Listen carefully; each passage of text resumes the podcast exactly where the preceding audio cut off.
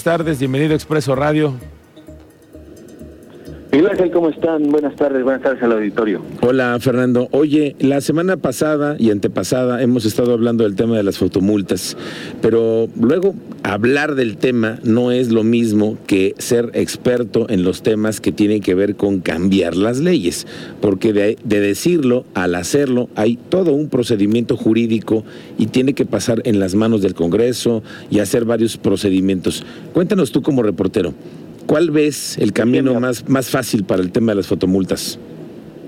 Claro, sí. Decía mi abuelo que del dicho al hecho hay mucho trecho, Miguel. Mira, todos estamos conscientes, como lo mencionó el gobernador Mauricio Curi recientemente, incluso tú el, el domingo pasado en el Domingadazo lo mencionabas, la necesidad de tener eh, este tema de las fotomultas y hablabas ya de un decreto.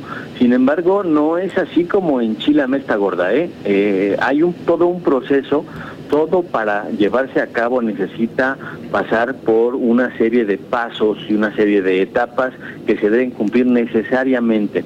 Y en el caso de las fotomultas es eh, muy claro el procedimiento que tendría que llevarse a cabo. Primero, las fotomultas eh, tendrían que contemplar sanciones para quienes violenten eh, el reglamento que se apruebe eventualmente para que se apliquen o se estén aplicando estas eh, eh, infracciones a los usuarios, a los quienes recorremos o corremos en las vías públicas. Entonces, eso necesariamente implicaría que tú pagues o bien una multa u otorgues un beneficio a la comunidad y esos necesariamente tienen que ser contemplados como ingresos de las administraciones públicas estatal o municipales.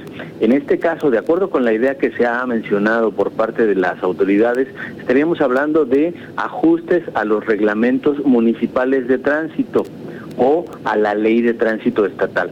Para eso, Miguel, necesariamente tendrían que considerar esos ingresos de esas multas. Y bueno, déjame decirte que ni en la ley de ingresos del eh, Estado de Querétaro, ni en las leyes de ingresos de los municipios de la zona conurbada está contemplado un ingreso en particular que refiera a las fotomultas o a infracciones por exceso de velocidad eh, tomadas por la vía de fotografías, etcétera. No existe en, ninguno de los eh, proyectos de, ley. ninguno de los rubros.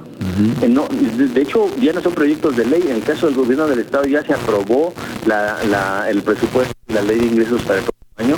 Hoy el municipio de Querétaro aprobó su presupuesto y con ello también su ley de ingresos y tampoco están contemplados. Entonces, eh, para que esto se lleve a cabo, igual podría llevar, podría realizarse un adendo a la ley de ingresos o una iniciativa adicional, pero ello tendría que llevar un cierto tiempo. Entonces, de acuerdo con los tiempos y lo que yo consulté con especialistas en derecho eh, eh, y, con temas legislativos, por lo menos en seis meses no vamos a ver fotomultas, Miguel Ahora, Paniagua, hay un asunto también importante. El gobernador requiere a los diputados para poder hacer estas modificaciones. Esto es un, un, sí o sí. Hay que pasar por la Cámara de Diputados para cualquiera de las modificaciones que se pretenden para instalar las fotomultas.